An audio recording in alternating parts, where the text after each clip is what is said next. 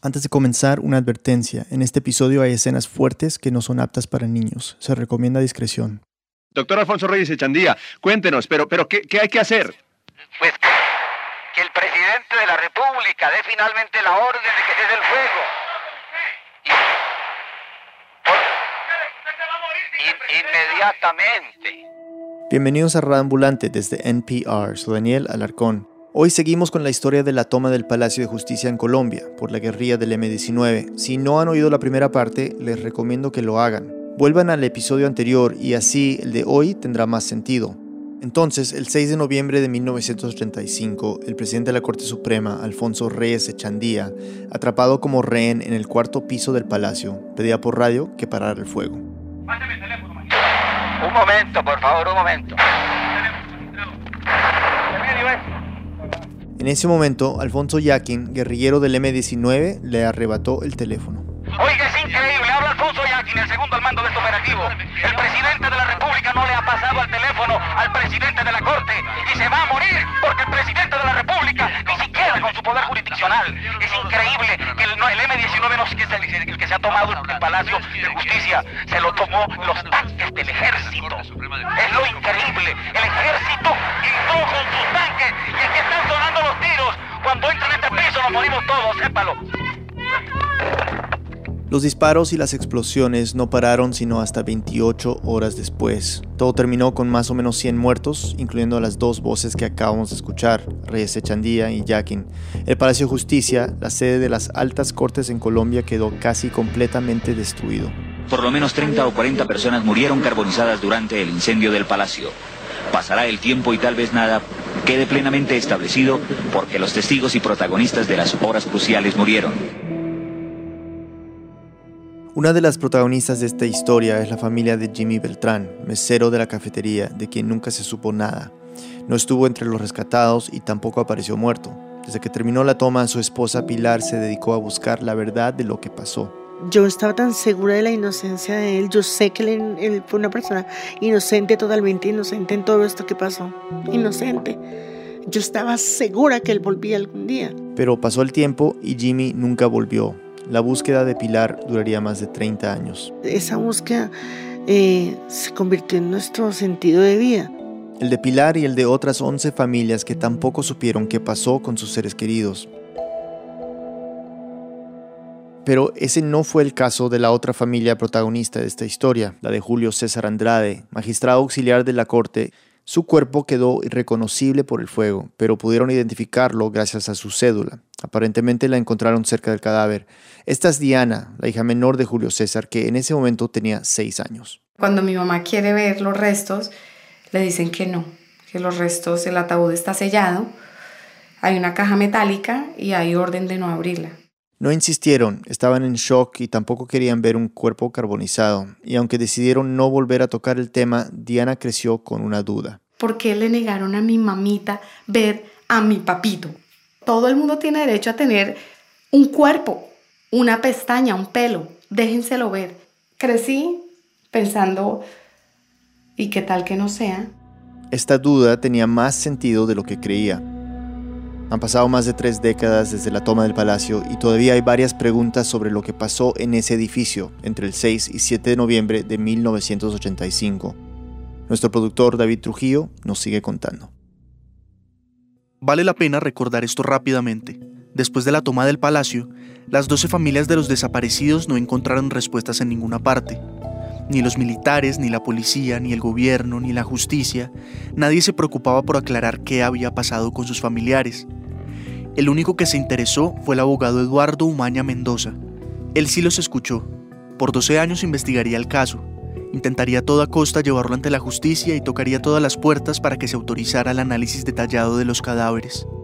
Luego hablaremos un poco más de él, pero por ahora, Yo soy Yomari Ortegón Osorio, abogada, defensora de derechos humanos. desde 2001, Yomari y unos colegas lideran la investigación que comenzó con Umaña. Según ella, la primera investigación oficial se hizo pocos días después de la toma. Fue ordenada por el presidente Belisario Betancourt y se llamó Comisión de Esclarecimiento de los Hechos del Palacio de Justicia. La idea era saber qué había pasado en medio de todo el caos.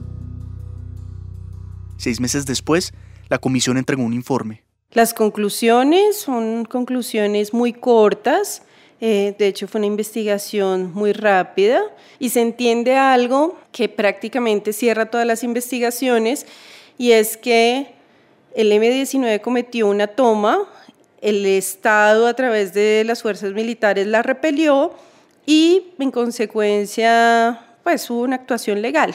Nada más que decir, aunque hasta el día de hoy no se ha podido comprobar del todo, según esta investigación, el único culpable era el M-19, que pagado por el narcotráfico, lo que quería era destruir los procesos de extradición de sus financiadores. Las personas rescatadas estaban vivas, las que no, incluyendo los guerrilleros, murieron y muchos de sus cuerpos quedaron completamente quemados. El reporte de la comisión sí menciona que hay personas desaparecidas, pero asegura que hay pruebas suficientes de que murieron en el cuarto piso. Y claro, sí reconoce que el ejército detuvo a gente que salió del palacio, Recordemos las grabaciones interceptadas de los militares que oímos en el primer episodio. Las basuras están quitándole la ropa de civil al personal de empleados y magistrados para utilizarlos ellos y poder salir como evacuados. Cambio. Quizás sea difícil entender lo que dicen, pero básicamente el ejército estaba preocupado de que los guerrilleros, que habían entrado con uniformes camuflados, se estuvieran poniendo la ropa de los civiles y trataran de pasar desapercibidos. Por eso la orden era identificar muy bien a las personas rescatadas. Si los militares no podían identificarlas, las detenían hasta saber quiénes eran.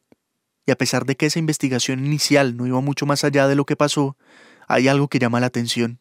Sí señala que hubo alegaciones de tortura respecto de personas que fueron detenidas. Hubo varios casos, entre esos el de dos universitarios, Yolanda Santo Domingo, que tenía 22 años, y Eduardo Matson, que tenía 21. Ambos estudiaban Derecho, ese 6 de noviembre, Eduardo estaba haciendo una investigación para una tarea, y Yolanda estaba tomando un examen con un profesor que era juez en el palacio. Como ellos estaban en el segundo piso, los rescataron muy rápido y los llevaron a la casa del florero, un museo justo al frente del palacio, desde donde los militares estaban coordinando las operaciones. Según sus testimonios a la comisión, ahí los separaron del resto de la gente, los acusaron de ser del M-19 y empezaron a torturarlos para que confesaran. De ahí los llevaron primero a la sede de investigación criminal de la policía y después a una base militar. Siguió el maltrato con palizas y amenazas de muerte, hasta que como a la medianoche los militares confirmaron que Eduardo Matson era sobrino de un gobernador, y decidieron liberarlos para que no se les armara un problema más grande con el gobierno. Ahí los militares se disculparon con Yolanda y Eduardo y les pidieron silencio sobre lo que había ocurrido. Aquí no ha pasado nada y ya, los liberaron. Pero ahí no terminó la cosa. Los dos contaron su historia a esta comisión que ordenó el presidente Betancourt, y en las semanas siguientes a la toma, Yolanda recibió amenazas para que no hablara más de lo que pasó. Después de esta investigación oficial, sus casos pasaron a la justicia penal militar, que regula lo que hacen las Fuerzas Armadas. Lo mismo pasó con los casos de otros torturados, pero la justicia, la militar, terminó archivándolos. En realidad era común que los militares torturaran, y es que a finales de los años 70 el gobierno había sacado un decreto conocido como Estatuto de Seguridad. Ahí se les daban muchas facultades a la fuerza pública, incluso las judiciales, con la excusa de combatir a las guerrillas. Eran los propios militares en consejo verbales de guerra quienes definían si una persona era responsable o no. Por supuesto, esto se prestaba para, para muchísimas arbitrariedades y violaciones a derechos humanos. Aunque ese estatuto desapareció en 1982, muchas prácticas continuaron haciéndose por debajo de la mesa, y la Constitución le permitía a las autoridades detener a una persona sospechosa por unos días, sin orden de captura. Hoy el proceso es muy diferente. Si las autoridades piensan que una persona pertenece a un grupo armado, se empieza una investigación formal. La Fiscalía ordena que la policía detenga al sospechoso, y luego hay un juicio penal civil para decidir si es culpable o no. Pero en esa época... Es como una forma inquisitorial de investigación. Si se ve sospechoso, lo torturo y si se confiesa eh, partícipe del M19, lo detengo. Y si no sabe nada, por supuesto, existen dos opciones, o el asesinato o la liberación. Y si los liberaban era con amenazas de muerte para asegurar su silencio. Las personas del palacio que denunciaron torturas insisten en que se salvaron de morir porque lograron comprobarles a los militares que trabajaban en el palacio o que alguien cercano al gobierno los conocía. Este es un archivo de noticias de ese momento. El que habla es un abogado rescatado en la noche del 6 de noviembre. Llegaron ahí los miembros de las Fuerzas Armadas y creyeron que éramos guerrilleros. De forma arbitraria, sin ningún tipo de prueba. Entonces les dijeron manos arriba. Y ya un coronel alumno mío se dio cuenta que estaba ahí y entonces nos eh, patrullaron y nos sacaron del edificio. Es imposible saber qué le habría pasado a este abogado si el coronel que mencionan hubiera estado ahí. Sin embargo, lo más seguro, por lo que aparece en las grabaciones interceptadas y en la investigación oficial, es que se lo hubieran llevado detenido. Y una vez detenido, como ya sabemos, le pudo haber pasado cualquier cosa. Ese tipo de incidentes y el hecho de que la Constitución les permitiera a los militares y policías detener gente de forma arbitraria hicieron pensar a los familiares de los desaparecidos, casi desde el primer momento, que era probable que a sus seres queridos los hubieran detenido y tal vez torturado y hasta asesinado. Además, varios recibieron llamadas pocos días después de la toma diciendo que sus familiares estaban vivos en bases militares. A veces decían que eran soldados que no podían decir sus nombres, pero que estaban viendo cómo torturaban a estas personas y que por favor fueran a rescatarlas. Pero cuando los familiares iban hasta allá, los militares siempre les decían lo mismo, que nunca tuvieron detenidos del palacio. Y quizás lo más inverosímil de todo esto es que sí había pruebas de que algunos rehenes habían salido vivos del palacio, videos de los noticieros, por ejemplo. Pero a pesar de esa evidencia, el ejército negaba que los había detenido, y con eso se acababa el asunto. ¿Por qué? Porque aunque suene absurdo, en Colombia en 1985 la desaparición forzada no era un delito. Así que si no hay delito, legalmente no se puede investigar, no se puede hacer nada. La única opción que les quedaba a estas familias entonces era insistir e insistir e insistir, sin muchos resultados. Son muchísimos años sin respuesta, muchísimos años de espera, muchísimos años de incertidumbre. Un año después de la toma, en 1986, el Congreso libró de cualquier responsabilidad al presidente Betancourt por haber sido la cabeza de toda la operación de retoma. Aceptaron que pudo haber permitido exceso de fuerza, pero que finalmente estaba cumpliendo su función de restablecer el orden.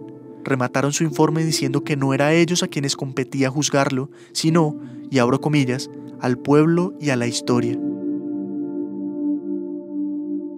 Cuatro años después, en 1990, el M-19 y el gobierno del nuevo presidente Virgilio Barco firmaron un acuerdo de paz. Este acuerdo sí fue definitivo y esa guerrilla terminó la lucha armada.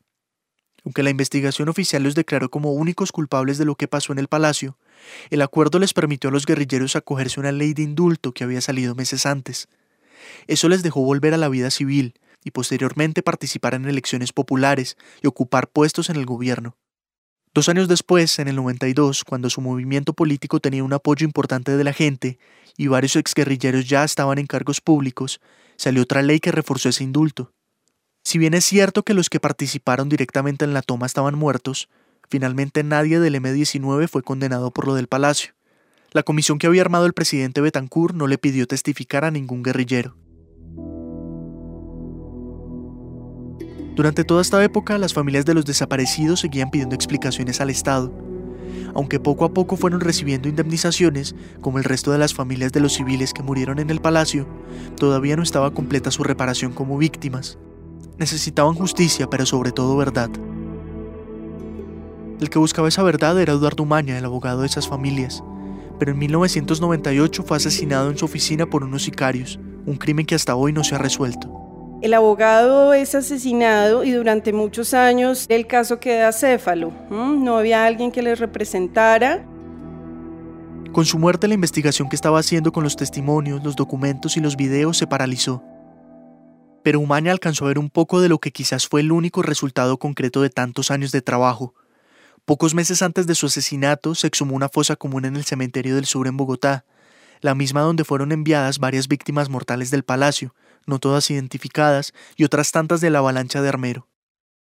Se hicieron análisis forenses de esos restos, que eran casi 200, y finalmente, tres años después, en el 2001, una de las muestras que estaban envueltas en bolsas blancas permitió la identificación de Ana Rosa Castiblanco, empleada de la cafetería del Palacio de Justicia. Se comprobó que el cuerpo de Ana Rosa Castiblanco, una de las 12 personas desaparecidas, había estado enterrado en esa fosa común durante 13 años. Luego se identificaron algunos restos de guerrilleros que no estaban carbonizados, pero de ahí no se hicieron más análisis. Era una tarea larga y difícil porque, entre otras cosas, no tenían técnicas para identificar cadáveres muy quemados.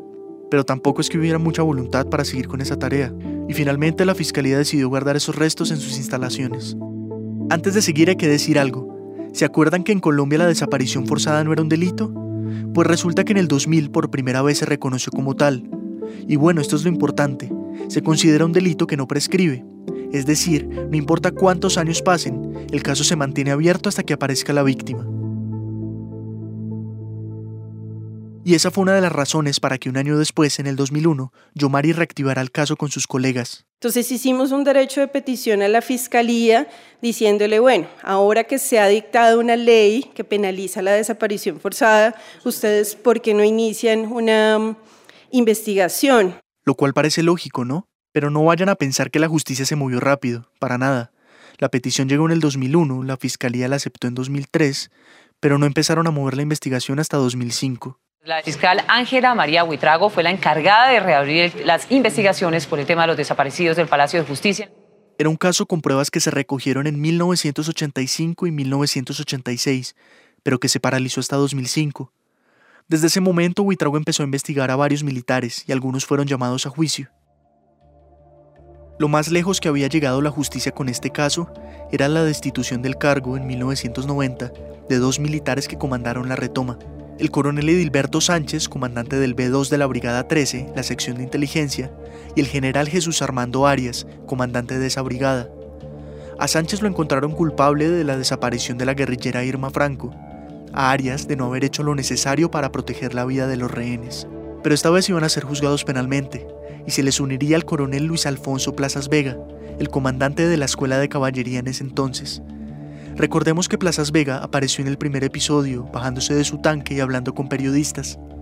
En ese momento, con el palacio bajo ataque, explicó el objetivo de la retoma con una frase que se haría famosa. Mantener la democracia, maestro.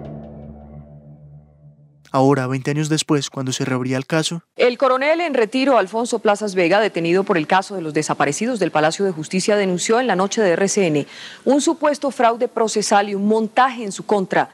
Los siguientes cinco años serían claves para esta investigación. Aunque es cierto que muchas pruebas recogidas en esa época se perdieron, fueron apareciendo otras que le dieron un nuevo aire al caso.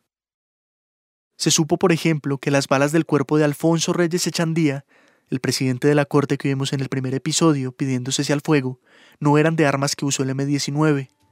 Lo mismo pasaba en al menos otros dos cuerpos de magistrados que tuvieron como rehenes en el cuarto piso. Y eso no era todo. Cuando se conocieron las comunicaciones interceptadas de los militares, las que hemos escuchado a lo largo de la historia, no solo se probó el exceso de la fuerza de las autoridades y la detención arbitraria de los rehenes, sino cosas mucho más puntuales como el hecho de que había guerrilleros que salieron vivos. Sí, porque inclusive tenemos una información de que Otero se nos salió con la cédula de un muerto. Quien habla es el general Rafael Zamudio, el comandante del ejército. Es el 7 de noviembre, justo cuando la toma está terminando, y se refiere a Luis Otero, quien organizó el operativo. Dice que pasó desapercibido con la cédula de un muerto. Que Almarales está herido y que lo llevaron ahorita a una unidad de, de PM. Aquí habla de Andrés Almarales, uno de los comandantes de la toma, que lo llevaron a una unidad de la policía militar. Los cuerpos de ambos, los de Almarales y Otero, aparecieron después sin vida. Y no solo eso, también hay una conversación sospechosa entre dos militares. Primero el coronel Edilberto Sánchez Rubiano, que comandaba el área de inteligencia de la brigada que entró al palacio, habla sobre una persona que tienen retenida y a la que interrogaron. Únicamente pudimos eh, obtener inclinación sobre un sujeto, sobre una sujeto que es abogada y que ya fue reconocida por todo el, todo el personal cambio. Después el coronel Luis Carlos Sadovnik, el segundo al mando de la Brigada 13, le da una orden. Esperamos que si está la manga no aparezca el chaleco cambio dice si está la manga no aparezca el chaleco. O sea, según personas expertas en comunicaciones militares, esa es una orden de desaparición forzada y de ocultamiento de pruebas. Eso lo reveló la Fiscalía. En 2007, la Fiscalía ordenó hacer una inspección a las bases militares donde llevaron a personas detenidas del palacio. Entre esas estaba el B2 de la Brigada 13, donde se manejaba la inteligencia del ejército. Ahí encontraron en una caja de seguridad pertenencias del magistrado auxiliar Carlos Horacio Urán, incluyendo varios de sus documentos personales, como la cédula de identidad y su licencia de conducir. Se suponía que Urán había muerto durante la toma. El cuerpo lo reconoció su esposa en medicina legal el 8 de noviembre. No se había quemado. Estaba desnudo con heridas de explosivos. No tenía sus pertenencias. Según el acta de levantamiento, lo encontraron en el patio interno del palacio. Pero la versión de que había muerto dentro del edificio tenía huecos gigantes, pues varios testigos lo vieron salir vivo del palacio el 7 de noviembre, e incluso su familia y amigos lo reconocieron en un video. Hace algunas semanas Noticias 1 mostró varios videos que comprueban que el magistrado Carlos Horacio Urán salió vivo del Palacio de Justicia. Su cuerpo fue encontrado en las ruinas un día después del video que lo muestra abandonando la asaltada edificación. La necropsia reveló que tenía varias lesiones, pero solo un disparo, en la cabeza, que fue lo que lo mató. Y según los análisis, fue desde muy cerca, a menos de un metro de distancia. Pero además... El examen forense muestra además que alguien ahumó el cuerpo del doctor Urán para alterar las verdaderas circunstancias de su muerte. Pero no fue el único cuerpo que estaba manipulado. De hecho, todo el interior del palacio después de la toma fue alterado. Desde el 7 de noviembre, cuando todo terminó, el gobierno le pidió a investigadores civiles que hicieran el levantamiento de los cadáveres y analizaran la escena del crimen. Pero las autoridades militares no los dejaron entrar al edificio y ordenaron que fuera la propia justicia penal militar la que se encargará de eso. Esos jueces militares les ordenaron a soldados, a bomberos y a miembros de la sección criminal de la policía que recogieran todo el armamento que hubiera quedado en el palacio. Luego empezaron a levantar escombros, a barrer el polvo y a lavar todo con mangueras, lo cual es un error porque... En una investigación normal, ustedes saben que eh, la recomendación principal es deje todo quieto, no toque nada. Y es que eso es básico en la ciencia forense. Lo dice y lo decía la ley en ese momento. Cualquiera que haya visto un programa de televisión sobre crímenes sabe que lo primero que se dice es no toquen nada, porque saber cómo quedó la escena del crimen, las manchas de sangre, los impactos de bala, puede dar muchísimas pistas de qué fue lo que pasó exactamente. Pero lo que se hizo en el palacio fue intentar dejar todo como si no hubiera pasado nada. Por eso esa necesidad de limpiar, de limpiar, de lavar, Em, si, si lo pudiéramos resumir en una frase sería el control de la escena del crimen por parte de la fuerza pública. Además se ordenó recoger los cadáveres de todo el edificio antes de examinarlos. A los que quedaron intactos los desnudaban y los lavaban, y los militares siguen sin explicar por qué hicieron eso. Los que estaban quemados los guardaban en bolsas con objetos que encontraron alrededor, con pedazos de ropa, relojes, anillos, billeteras, Luego los pusieron en el patio central del palacio y ahí fue donde se hicieron los levantamientos legales de esos cuerpos. Claro, así se perdió evidencia crucial para la investigación y se volvió muchísimo más difícil identificar esos cadáveres. Se cometieron errores desde el primer momento, errores que complicaron después los análisis en medicina legal, la entidad en Colombia que se encarga de los temas forenses y el lugar donde se les entregaron los cuerpos a los familiares. En 1985 se hizo algo que hoy sería imposible absurdo entregar los restos a sus familiares con base en identificación de prendas. qué pena decirlo así tan crudo, pero si había un reloj cerca de un cadáver y la familia reconocía ese reloj, se le entregaba a la familia. Eso pasó en el caso del magistrado Pedro Elías Serrano. Su familia reconoció el cadáver carbonizado por un reloj que supuestamente encontraron cerca al cuerpo y se lo entregaron. Pero resulta que el acta de la necropsia dice que ese cuerpo tiene, y cito textualmente, un útero no preñado, así que imposible que fuera él. Incluso hay sospechas de que puede tratarse de Norma Constanza Guerra, una de las desaparecidas, porque su mamá reconoció un collar y una pulsera que estaban cerca de sus restos.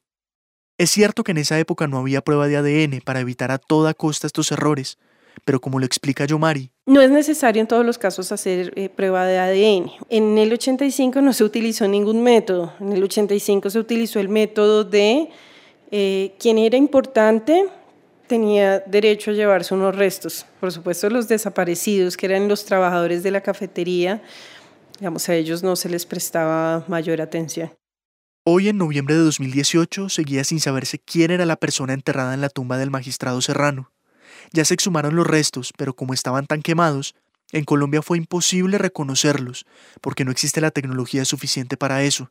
Así que los enviaron a Estados Unidos, donde siguen analizándolos. En 2010, 25 años después de la toma, condenaron por primera vez a un militar que participó en la retoma del palacio. Una jueza especializada de Bogotá condenó a 30 años de cárcel al coronel en retiro Alfonso Plazas Vega, a quien halló culpable de la desaparición forzada de los empleados del Palacio de Justicia. Esta jueza recibió amenazas de muerte y a los pocos días tuvo que salir del país.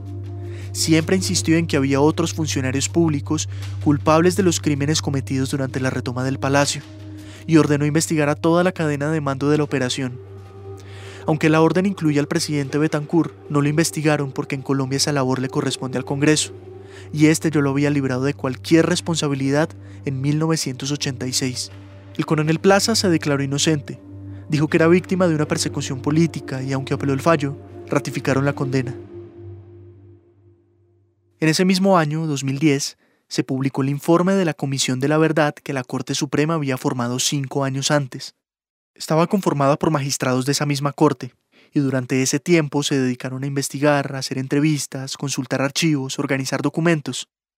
El informe no tiene ningún valor jurídico, es decir, no puede ser usado como prueba en un juicio. Pero de los mejores trabajos que se ha hecho de avanzar en la verdad al tiempo con la investigación judicial es el de esa comisión.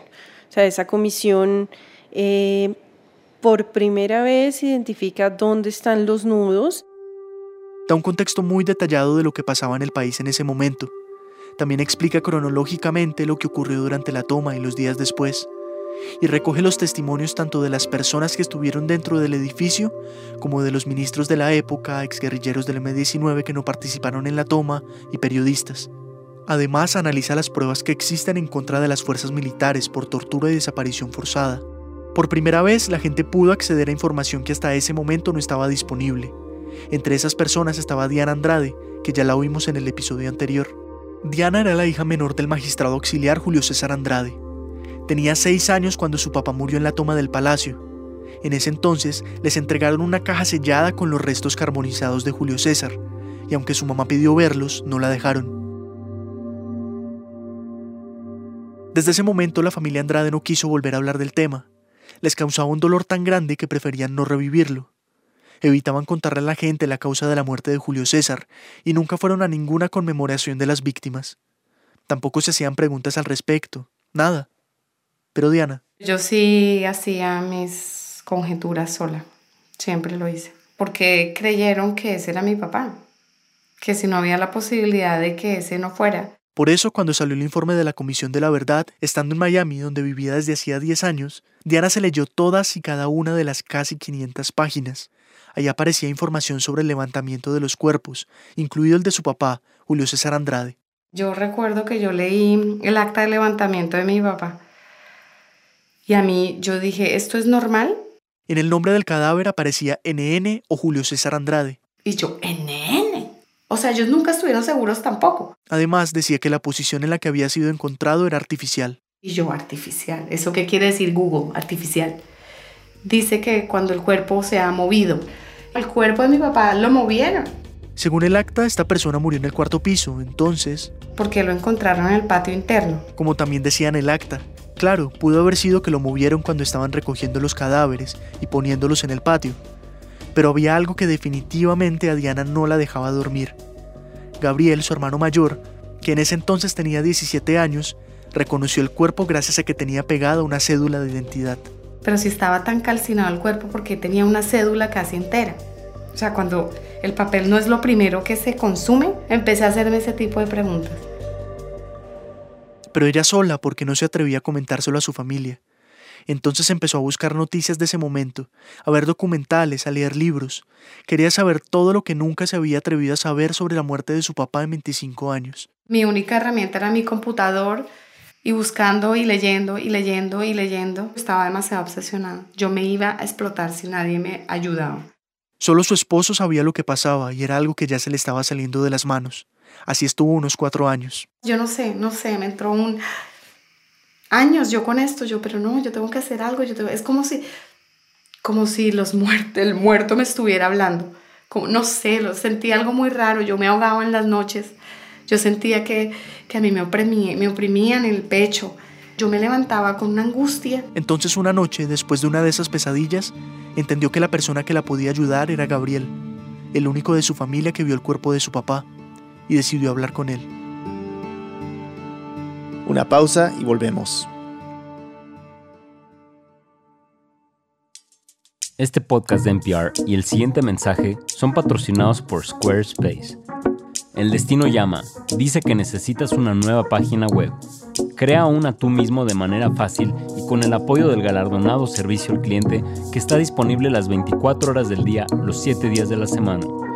Ingresa a squarespace.com para obtener una prueba gratuita y cuando estés listo para lanzar tu página, usa el código radio para ahorrarte 10% en la compra de tu primer sitio web o dominio. Sigue soñando, pero hazlo una realidad con un sitio web de Squarespace.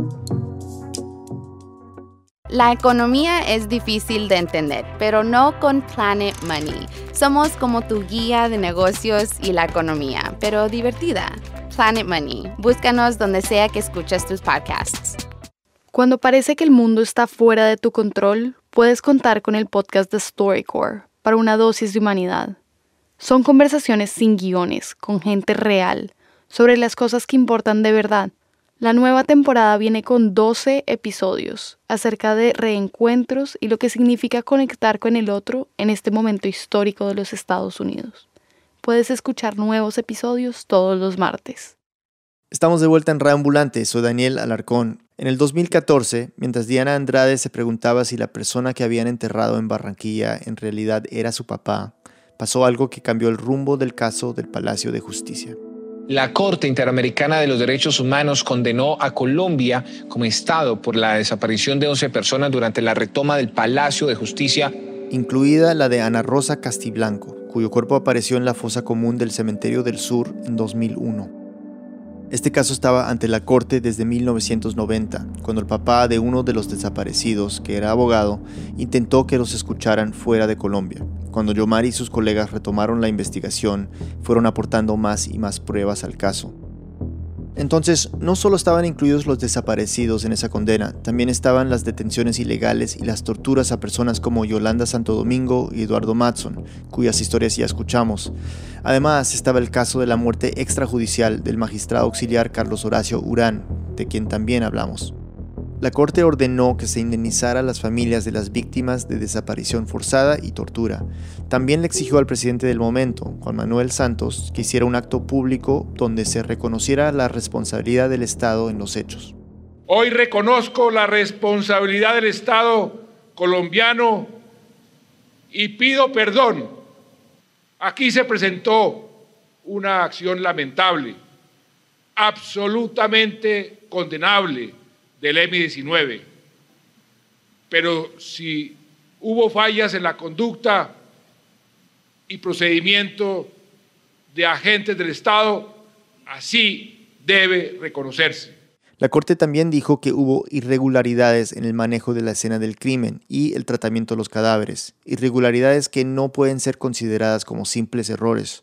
Por eso le exigió al Estado hacer todo lo posible para aclarar lo que pasó y encontrar a las 11 personas desaparecidas. Eso incluyó exhumar los cuerpos ya enterrados y hacerles análisis. Empezaron a exhumar poco a poco. Primero fueron los cadáveres de los que se sospechaba habían sido mal identificados. Entre estos estaban los restos del magistrado Pedro Elías Serrano, ya mencionamos su caso. Cuando Diana Andrade se enteró de esas exhumaciones, supo que eso era lo que tenían que hacer con el cuerpo de su papá. David Trujillo nos sigue contando. Ya era 2015, 30 años después de la toma, y Diana necesitaba contarle a su hermano Gabriel las dudas que tenía. Había que planear muy bien cómo decírselo, porque seguro lo iba a tomar mal y le iba a decir que no. Pero Diana lo tenía que hacer y no podía hacer por teléfono. Esperó a que su hermano viajara a Miami en unas vacaciones. Entonces cuando llega mi hermano le planteo la, la, idea, le digo, Gabriel, ¿yo cómo hago para exhumar a mi papá? Yo quiero traer los restos para, para que sean evaluados aquí en Estados Unidos. Así, sin anestesia. Le contó las dudas que tanto la perseguían, los otros casos de restos exhumados, los errores que hubo en el tratamiento de los cadáveres. Gabriel empezó a llorar. Este es Gabriel. Yo no quería que esto sucediera. No porque a mí me diera rabia, sino porque esa sí fue pues, la suma de todos los miedos, ¿no? Es que, que le toque a uno la tragedia dos veces a la puerta no es fácil. Gabriel le decía a su hermana que él había visto esos restos, que había visto la cédula de identidad, que para qué iban a revivir ese dolor después de tantos años. Él estaba absolutamente seguro. Pero yo le decía, Gabriel, tú tenías 17 años.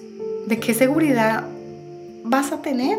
No había posibilidades de que, a menos de que un médico forense lo dijera. Ahí hubo un desmadre terrible. Pero Gabriel se negó y Diana terminó la conversación. Por esa misma época se empezaron a hacer públicos los resultados de las exhumaciones. En octubre de 2015 aparecieron los restos de tres de las víctimas desaparecidas. Dos estaban enterrados juntos al lado de los de otra víctima del palacio. Los de la tercera persona fueron confundidos con los de una magistrada auxiliar, que con este descubrimiento ahora hacía parte de la lista de desaparecidos. Eso, sumado a la conmemoración de los 30 años de la toma, hizo que varios medios publicaran especiales contando lo que había pasado con la investigación en tres décadas. A Gabriel lo invitaron a uno de sus especiales, y ahí habló sobre las intenciones de su hermana para exhumar el cadáver de su papá. Esta es una parte de esa entrevista. Gabriel explica por qué no está de acuerdo con Diana. Quedarnos con la certeza de la persona que enterramos en el cementerio en Barranquilla es nuestro papá y no la angustia que pueda generarnos el hecho de la expectativa por el resto de la vida buscando un padre desaparecido. Es absolutamente invivible ya per se el hecho de haber crecido, madurado y recién comenzado a envejecer con la ausencia de mi, papá, como para ahora eh, tener que remover eh, una pesadilla. Entonces Diana decidió contarle a sus otros dos hermanos, y ellos de inmediato le dijeron que sí, que la apoyaban. Entonces, ahora que eran mayoría, a Gabriel no le iba a quedar de otra, tenía que aceptar. No lo había mencionado antes, pero Gabriel es abogado como su papá. De todos los hermanos era el único que conocía el procedimiento para pedir una exhumación. Por eso lo necesitaban. Cuando me cogen mis hermanos y me dicen, tú tienes que hacerlo o lo vamos a hacer nosotros. Entonces yo dije, bueno, si ellos lo van a hacer, seguramente lo van a hacer de manera atropellada. Entonces me tocó tragarme el sapo y hacer de tripas corazón. Hicieron la solicitud formal y finalmente la fiscalía les dijo que harían la exhumación en febrero de 2016. Le contaron a su mamá lo que estaba pasando y ella también los apoyó en su decisión. Pero Diana recuerda lo que sentían en ese momento. Esto removió mucho, mucho dolor. Estamos en una burbuja. Entonces cuando yo llego y le pongo una agujita, ¡pum! Todos caímos, ok, nos vimos en el cementerio de Barranquilla exhumando a mi papá un día. Los funcionarios de la Fiscalía y de Medicina Legal desenterraron el ataúd, abrieron la caja metálica que estaba sellada y fueron pasando los huesos quemados a unas bolsas. El choque visual es tremendamente duro, ¿no? Eso es una diligencia inhumana. Es ver una película de 30 años en dos horas. Les tomaron muestras de sangre a los cuatro hermanos para hacer pruebas de ADN y eso fue todo. Ya no quedaba más, solo esperar el resultado de los análisis, un proceso que se demoró poco más de un año. A mediados de 2017, Diana recibió una llamada de la fiscalía. Le dijeron que ya habían hecho los análisis y que se acercara a medicina legal. Les dijo que ella vivía fuera de Colombia y que lo mejor era que se comunicaran con alguno de sus otros hermanos para que recogieran los restos. Su idea era llevarlos a algún cementerio en Bogotá, que era donde les quedaba más fácil a todos visitar la tumba pero la persona que la llamó le dijo que era obligatorio que todos estuvieran. Tenían que decirles algo muy importante. Diana viajó sin pensarlo dos veces, y el 2 de junio de 2017 se encontraron los cuatro hermanos en medicina legal.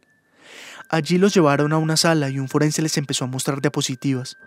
Les explicó el contexto de la toma del palacio, les habló del proceso de identificación de los cuerpos en ese momento, todo lo que Diana ya sabía. De un momento a otro muestran que cromosomas, no sé qué, que las muestras tomadas a Julio, a Diana, a Gabriel. Eh, y él como que se enredó en un momentico y yo le digo, ¿tú qué quieres decir? ¿No es? Y él agacha la cabeza y me dice, no. Empecé a gritar como una loca. Yo sabía, yo sabía, yo sabía, yo sabía. Gabriel estaba destrozado y con mucha culpa. Siempre supo en el fondo que su hermana tenía razón, que sus dudas tenían todo el sentido y él, que había reconocido el cuerpo, que había visto esa cédula de identidad, nunca se atrevió a preguntar más. me provocaba tirarme por la ventana. La carga de culpa que dejó todo esto en mí. Es que nadie sabe esto, cómo es que lo daña a uno mentalmente, ¿no? Tú sientes que el error fue tuyo, no que fue de medicina legal. Ahí no hay terapia que valga. Les preguntaron a los de medicina legal si sabían de quién eran esos restos. Les respondieron que sí, pero que primero debían hablar con la otra familia antes de dar cualquier información. Al día siguiente la fiscalía llamó a Pilar, la esposa de otro de los desaparecidos, Héctor Jaime Beltrán, más conocido como Jimmy. Él era el mesero de la cafetería que desapareció después de la toma. La fiscalía quería que Pilar fuera con su familia porque debían decirles algo importante. El proceso fue el mismo que con los Andrade. Diapositivas, pruebas de ADN, análisis. Pero esta vez el resultado fue diferente. Sí habían encontrado a Jimmy, 31 años después, Pilar no lo podía creer. Después de tanto tiempo, era tan difícil, tan difícil. Mis hijas lloraban. Mami, ¿por qué no lo reconociste? Mami, si viste. Entonces le preguntaron si quería ver los restos y Pilar aceptó. La llevaron a otra sala. Lo tenían encima de una mesa. Entonces veo los dientes, normales como cualquier diente. Durante todos esos años, Pilar había estado en charlas con familias de víctimas de desaparición forzada, y siempre le habían dicho que cuando encontrara el cuerpo de Jimmy, lo iba a reconocer de inmediato, como si de verdad le hablara, pero para ella no fue así.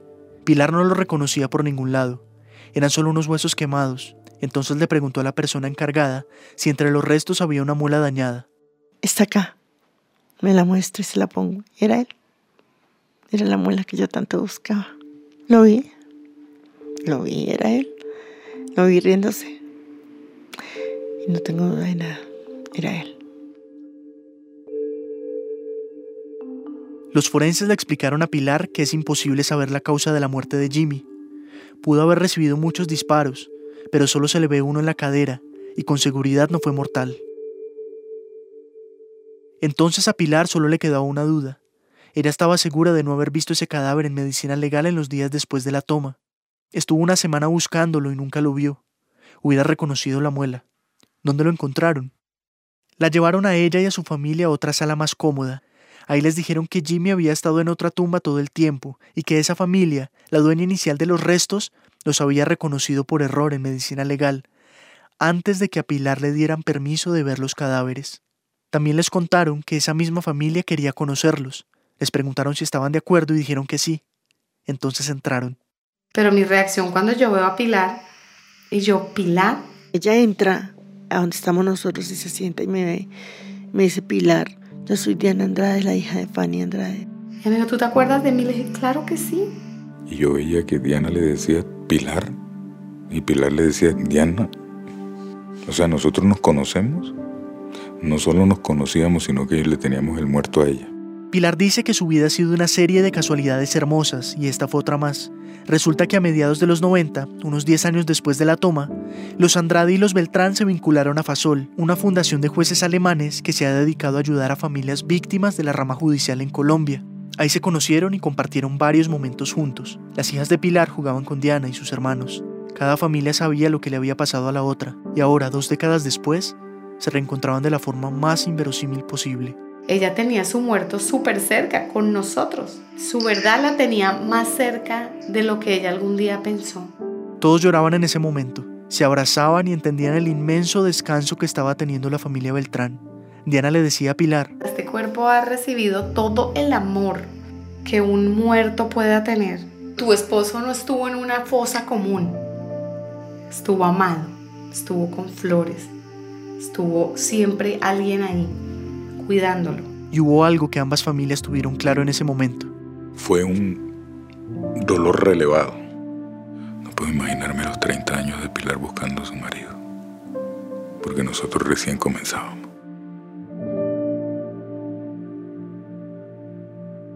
Incluso antes de la condena de la Corte Interamericana de Derechos Humanos, la justicia colombiana ya había llamado a juicio a varios militares, y hasta ahora, noviembre de 2018, ha condenado a tres de ellos. Intenté contactarlos para saber su versión de los hechos. Hablé con la Asociación Colombiana de Oficiales en Retiro de las Fuerzas Militares y me confirmaron lo que esperaba. Estas personas nunca dan declaraciones públicas. El general Jesús Armando Arias Cabrales, que era comandante de la Brigada 13 del Ejército y que fue condenado a 35 años de cárcel, hizo una excepción. En este momento, reflexión y viendo por espejo retrovisor. Habló en el 2015 en un especial que hizo una revista para recordar las tres décadas de la toma. En mi conciencia eh, mantengo esa eh, convicción de que se actuó de una manera honesta, de una manera honrada, haciéndole honor al uniforme, a la institución. También busqué al coronel Luis Alfonso Plazas Vega, que comandaba la escuela de caballería y que entró con los tanques al palacio. En un principio lo condenaron a 30 años de cárcel por los desaparecidos, pero en diciembre de 2015 la Corte Suprema de Justicia lo absolvió. Los magistrados dieron varias razones, entre ellas que los testigos no eran creíbles, que él no fue el comandante de la retoma y que tampoco tomaba decisiones sobre las personas liberadas. Su labor fue de combate, no de inteligencia, según la Corte. Plazas Vega siempre había sido muy mediático, De hecho, era el único militar que participó en la toma, que hablaba constantemente con medios. Cuando salió libre dio varias entrevistas. Luego, un año después, dio otra al respecto. Pero desde entonces no ha vuelto a dar declaraciones sobre el tema. Pero sí ha escrito libros, tres sobre el palacio. En ellos ha dicho que no desaparecieron a las personas, sino a sus cuerpos, y que fue medicina legal la que lo hizo. Su argumento es el que ya hemos dicho, Hubo un desorden tremendo en el tratamiento de los cadáveres y algunos fueron enviados a la fosa común en el cementerio del sur en Bogotá. Solo reconoce que hay una persona desaparecida, Irma Franco, guerrillera del M-19, pero que él no tuvo nada que ver con eso, sino que fue la inteligencia militar. Dice que es cierto que llevaron personas detenidas a la escuela de caballería, que estaba bajo su mando, y que las torturaron allá, pero que estuvieron en un área a la que él no tenía acceso y que la manejaba la sección de inteligencia del B2 de la brigada. Esto lo confirmó la Corte Suprema. El comandante del B2 era el coronel Edilberto Sánchez Rubiano. En 2016 fue condenado por la desaparición de dos empleados de la cafetería del Palacio, pero no ha aceptado los cargos y sigue sin decir la verdad sobre lo que pasó. Hasta ahora, en noviembre de 2018, han aparecido seis de los doce desaparecidos iniciales del Palacio, pero esta lista está lejos de reducirse. Por el contrario, hay nuevas personas desaparecidas, entre esas el papá de Diana y Gabriel, Julio César Andrade.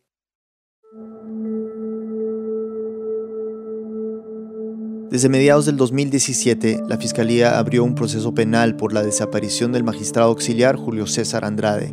Un nuevo expediente se sumó al caso del Palacio de Justicia, que ya tiene varios folios con cientos de miles de páginas. Y no es una exageración. Gabriel, el hijo mayor, se hizo cargo del caso como abogado y aportó pruebas para que empiecen a investigar. La idea es llevarlas también a cortes internacionales. Y es que dentro de estas pruebas hay un video de la época que Diana encontró en un documental sobre la toma. Ahí se ve salir a varias personas por la puerta principal del edificio en la tarde del 6 de noviembre. Son escoltadas por militares y llevadas en dirección a la casa del florero. Entre esas personas hay un hombre que tiene las manos detrás de su cabeza y sostiene un pañuelo blanco el pañuelo, las gafas, la mirada, la línea capilar, el color del pelo. Y cada gesto que veo yo en ese señor que va saliendo de ahí es de mi papá. Y con eso aparece una nueva posibilidad. Tengo la certeza y el tiempo me va a dar la razón, que mi papá salió vivo, mi papá fue víctima de, torturas y, y Dios me dé vida y sobre todo a mi mamá para saber qué pasó con él. Cuando publicamos esta historia, el caso de Julio César Andrade seguía quieto en la fiscalía. David Trujillo es productor de Radio Ambulante, vive en Bogotá. Este episodio fue editado por Silvia Miñas, Camila Segura y por mí. La mezcla y el diseño sonido son de Andrés Aspiri y Remy Lozano. Nuestra pasante, Andrea López Cruzado, hizo el fact-checking. Gracias a Constanza Gallardo, Miguel Salazar y a Elena Urán y toda su familia. Queremos agradecer especialmente a Alejandra Quintero Nonzoque y Clara Ibarra, quienes nos compartieron una parte importantísima del audio que escucharon en esta historia. Sin la ayuda de Alejandra y Clara, esta historia no hubiera sido posible. El resto del equipo de Reambulante incluye a Jorge Caraballo, Patrick Mosley, Ana Prieto, Laura Rojas Aponte, Barbara Sawhill, Elsa Liliana Ulloa y Luis Fernando Vargas. Lizeth Arevalo y Víctor Estrada son nuestras pasantes editoriales. Carolina Guerrero es la CEO.